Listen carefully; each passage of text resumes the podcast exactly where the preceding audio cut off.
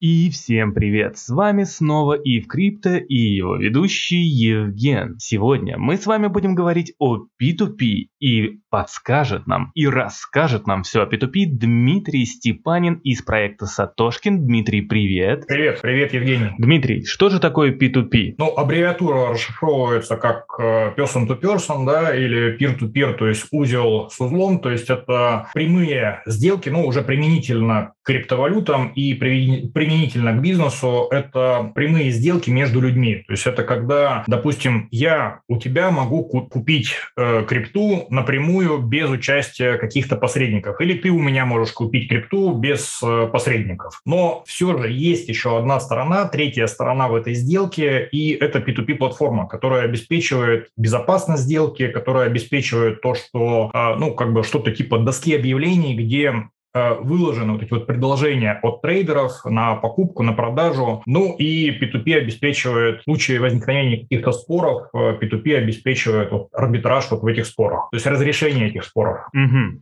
Тогда у меня сразу встает вопрос, а почему P2P безопасно, раз ты кому-то, где-то, чего-то отсылаешь какие-то деньги, и почему я должен быть на 100% уверен, что эти деньги мне дойдут? К тому же какая-то платформа выступает каким-то полупосредником. В чем безопасность P2P? И есть ли тут какая-то безопасность? Угу. Ну, смотри, криптовалюты э, задумывались как э, система финансовых отношений, которая не требует доверия. P2P трейдинг – это тоже система, которая не требует доверия. То есть для того, чтобы мы с тобой совершили сделку, для того, чтобы эта сделка соверш... Э, состоялась безопасно, да, то есть мы не должны доверять друг другу, если мы используем P2P платформу вот в этой сделке. И за счет чего достигается эта безопасность? Э, за счет того, что P2P-платформа удерживает криптовалюту до момента прохождения э, между нами взаиморасчетов. То есть, например, если я выставляю на P2P-платформе какую-то крипту на продажу, то есть я выставил объявление, я продаю там какое-то количество, допустим, биткоинов, приходишь ко мне, ты реагируешь на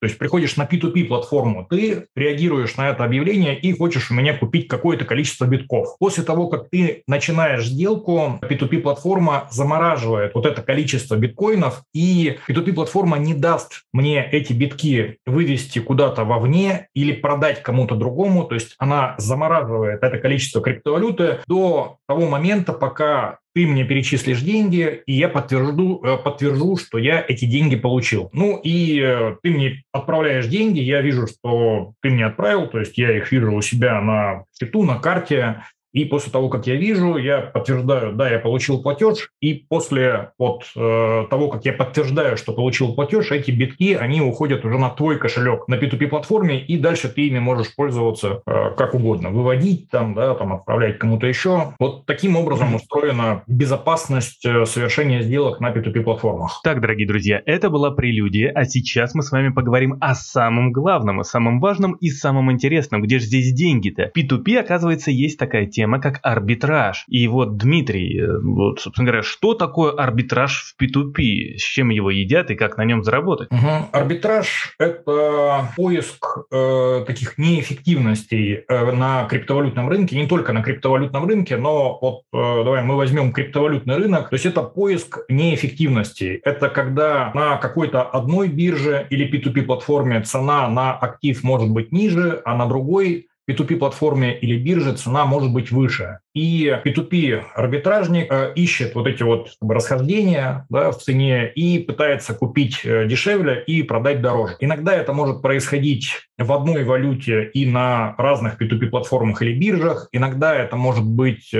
в разных валютах происходить, да, то есть можно купить, например, там, за рубль, а продать за евро или там рубли перевести в евро, потом э, за евро купить криптовалюту и эту криптовалюту продать за рубли. То есть могут быть какие-то простые э, связки, могут быть какие-то сложные, но в любом случае все сводится к тому, что нужно найти, где купить дешевле и найти, где продать и кому продать дороже. В принципе, с арбитражом мы разобрались. То есть мы ищем некие неэффективности на рынке, это здесь все окей. Но вопрос вот в чем. Сейчас арбитраж на P2P это большой хайп, а когда в какую-то сферу приходит хайп, это говорит, что из этого пора выходить. Так вот, Дмитрий, а P2P арбитраж не все? Я считаю, что далеко еще до, до такого, до общего принятия P2P как вот э, нормального способа покупки и продажи крипты еще Э, достаточно мало человек вообще в крипте, в принципе, да, ну и даже те, кто в крипте, еще пока далеко не все пользуются P2P-платформами. Вот, поэтому есть еще куда развиваться и криптовалютам вообще в принципе, и P2P. Ну и я в этой теме с 2017 года и постоянно слышу этот вопрос, что а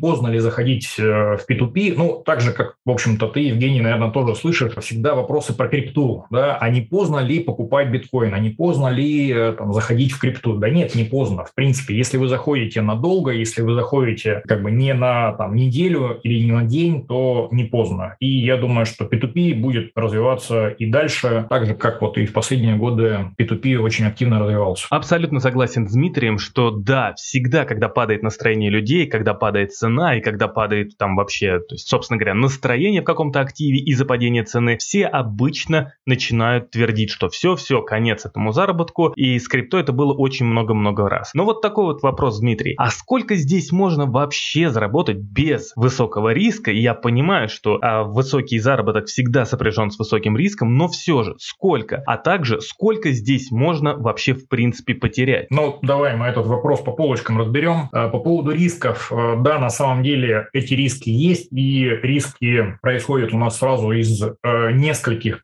источников, да, то есть это риски потери денег в результате действия мошенников, да, то есть можно просто не понимать, где могут как действовать мошенники и потерять деньги. Риски могут идти от банковской системы, да, то есть могут заблокировать карту и не просто заблокировать карту, а могут ее заблокировать с деньгами, и э, нужно действовать правильно для того, чтобы вернуть эти деньги с, со своего счета, с карты, да, и постараться еще и разблокировать счет. Как бы риски, да, они в любом случае есть, в любом случае присутствуют, и криптовалютные риски тоже присутствуют, да, такие там, как бы курсовые, я имею в виду. Вот, но в любом случае зарабатывать можно. И вот один из э, плюсов P2P э, по сравнению, допустим, с классическим биржевым трейдингом для меня является то, что нам, P2P трейдерам, P2P-арбитражникам нам не нужно предсказывать цену. То есть мы можем зарабатывать на любом рынке, вне зависимости от того. То есть мне вообще без разницы. Вот сейчас, вот, допустим, на данный момент биткоин стоит 20 тысяч долларов. Там, да, мне без разницы, он будет завтра стоить 15 или 25, я все равно смогу зарабатывать. Ну и по поводу того, сколько можно заработать, ну, если говорить в абсолютных цифрах, то есть, ну, например, в рублях, это может быть, э, ну, например, несколько десятков тысяч рублей да, на каком-то небольшом капитале, в принципе, может заработать практически любой. Вот. Если трейдер оперирует э, несколькими, допустим, там сотнями тысяч оборотного капитала или там миллион-два, то речь может идти от нескольких сотнях тысяч Э, дохода в месяц. Вот. Ну и дальше, если углубляться, это мы уже уходим в такие профессиональный обмен, профессиональные обменники, то есть уже не индивидуальную деятельность какую-то, а создание именно бизнеса, обменников, там суммы могут э, быть и больше, и они часто больше. Дмитрий, тогда давайте так попробуем смоделировать ситуацию. Я понимаю, что сейчас раскрывать экспертизу это будет слишком долго и в целом непонятно из одного эфира, но все же у многих наверняка сейчас встает вопрос, какой капитал нужен для того, чтобы нормально себя чувствовать. Вот если моделировать конкретно ситуацию, то представим, что вот я, допустим, раньше зарабатывал 100 тысяч рублей, и я хочу уйти в P2P арбитраж для того, чтобы продолжать зарабатывать свои 100 тысяч рублей. Так вот, какой капитал мне нужен, чтобы вот зарабатывать как раз-таки те самые 100 тысяч рублей? Да, отличный вопрос. Э, ну, на самом деле, барьер входа в P2P трейдинг, он очень низкий. Э, низкий и по сумме, и низкий, достаточно низкий по времени как бы вхождения. Да? То есть для того, чтобы разобраться в P2P трейдинге, нужно ну, может быть, там, месяц, два, три э, по времени, и по сумме можно заходить вот практически с любых сумм. Э, то есть есть даже истории, когда парень заходит с тысячей рублей первоначального оборотного капитала и начинает покупать и продавать вот на эту вот несчастную тысячу рублей. И за несколько месяцев э, человек раскручивается до нескольких, до нескольких сотен тысяч оборота и зарабатывает, в принципе, нормальные вещи. Ой, э, зарабатывает нормальные деньги. Вот, по поводу твоего вопроса, э, например, 100 тысяч рублей, то есть цель зарабатывать на P2P 100 тысяч рублей. Здесь у нас могут быть, здесь у нас еще две переменные. Это оборотный капитал и время. Да? Для того, чтобы зарабатывать на P2P, мы тратим какое-то время и используем оборотный капитал в работе. А, есть еще одна переменная – это вот понимание того, как работает P2P рынок, э, какие связки использовать, какие стратегии использовать. Это третья переменная. А, ну, давай так вот, если сильно не углубляться, а, с 300 тысяч рублей оборотного капитала и при нормальной занятости 100 тысяч рублей заработать вполне себе реально. А, О, что еще раз? Это я просто удивился, что это довольно-таки доступные деньги. Да, да, вполне доступные. 300 тысяч, ну, 100 тысяч э, от 300 тысяч рублей – это всего лишь 33%. Или аж 33% для тех, кто привык э, мерить доходность там, в каком-то классическом бизнесе. 33%, да. Вот, это вполне реально. И это реально практически на любом рынке. То есть если рынок активный, какой вот он, э, как сейчас, можно заработать и больше. Да, то есть если работать больше по времени, там, да, то есть не обычный какой-то э, стандартный рабочий день, там, да, там занятость какую-то там 160 часов, допустим, в месяц. А если фигачить там, не знаю, по 12 часов в день и почти без выходных, можно и больше заработать. Как бы с 300 тысяч, 100 тысяч заработать это вполне себе реально. Спасибо огромное за цифры, которые вы нам предоставили. Это очень будет полезно, так как многие все равно меряют цифрами и многие примеряют все на себя. И, дорогие друзья, вы обязательно комментируйте, задавайте свои вопросы, потому что если нам так повезет, то мы выцепим Дмитрия еще раз и ответим на все ваши остальные вопросы. И я надеюсь, Дмитрий еще раз придет. Ну и чтобы, опять же, далеко не углубляться и не уходить в дебри, Дмитрий, вот такой вопрос. Если все же я хочу продолжать получать на своей работе 100 тысяч рублей в месяц, и параллельно я хочу тоже зарабатывать 100 тысяч рублей в месяц на P2P арбитраже. Так вот, могу ли я дать кому-то в доверительное управление? Потому что я слышал, что такое есть. Насколько это опасно? Стоит ли давать? Вообще работает ли все вот это вот P2P доверительное управление? Угу. Слушай, ну, э, теоретически это реально. Да? То есть теоретически это если, допустим, ты даешь в доверительное управление человеку, которому на самом деле доверяешь, и если все будет нормально, и этот человек там, не потеряет деньги, и тебя никаким образом не скоманет, то ну, как бы такое взаимодействие, оно может быть нормальным.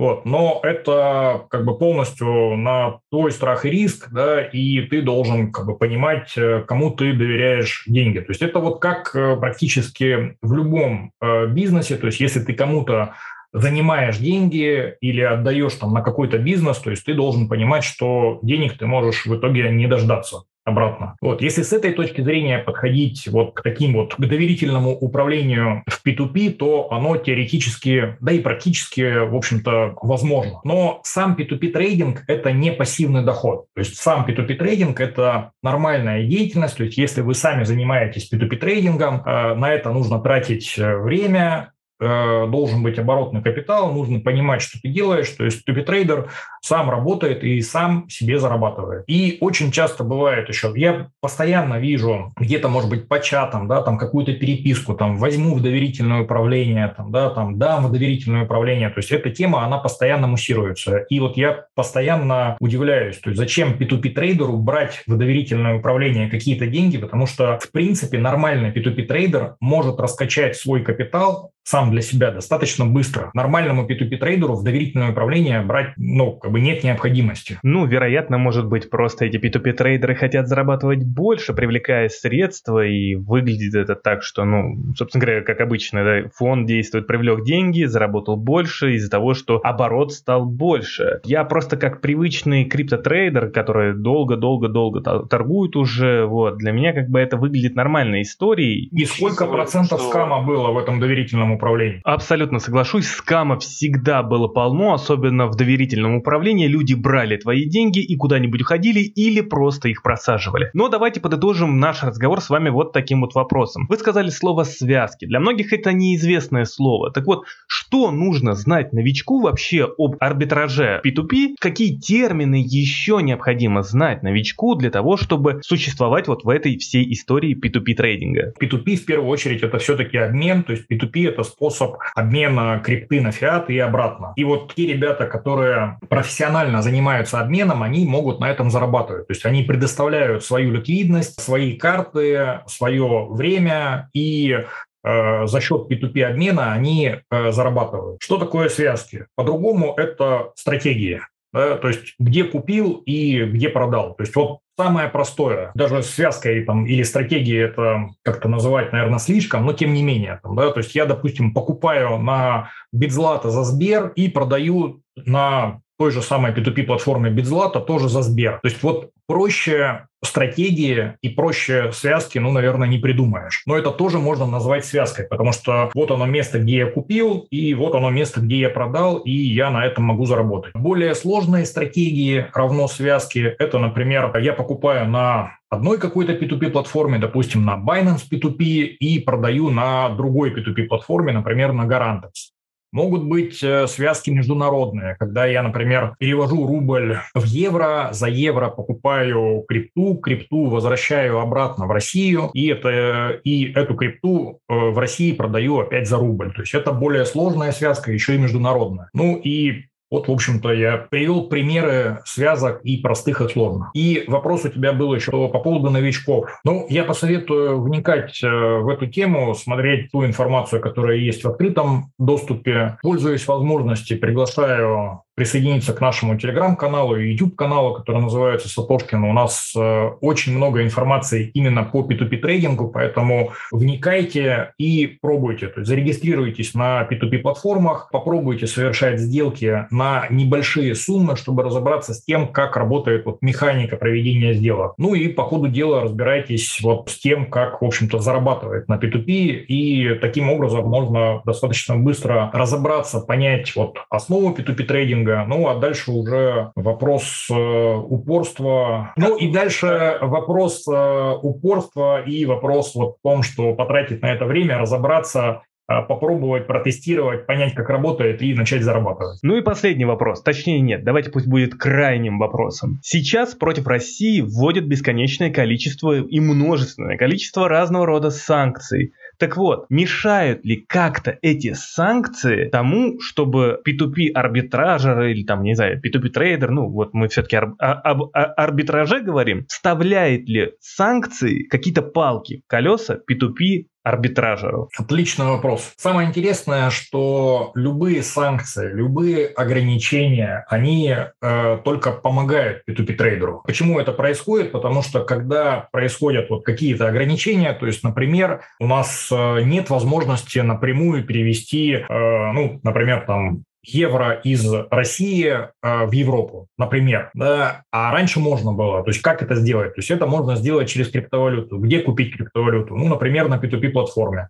Да, а где продать криптовалюту в Европе? Да, тоже, тоже на P2P платформе, может быть, на этой же, может быть, на другой. Вот. Получается так, что когда вот эти вот ограничения вводятся, как раз P2P трейдеры понимают, как эти ограничения обходить и какими ресурсами, сервисами пользоваться для того, чтобы все-таки вот эти вот э, операции производить. С введением вот этих вот санкций э, популярность P2P трейдинга все больше и больше возрастает, ну и, соответственно, заработок P2P трейдеров он тоже возрастает. Отлично. Спасибо огромное, Дмитрий. Дорогие друзья, да, это был Дмитрий Степанин из проекта Сатошкин, и мы сегодня с вами разговаривали об арбитраже на P2P. Я надеюсь, вам было очень интересно, и поэтому вы не забывайте оставлять свои комментарии, на которые мы обязательно ответим. И если вас интересует что-то еще в этой сфере, то мы обязательно позовем Дмитрия, если он, конечно же, согласится, и ответим на все ваши вопросы. Это был Ив Крипто. Спасибо еще раз, Дмитрий. Дмитрий. Спасибо, дорогие друзья, что слушали и до новых встреч.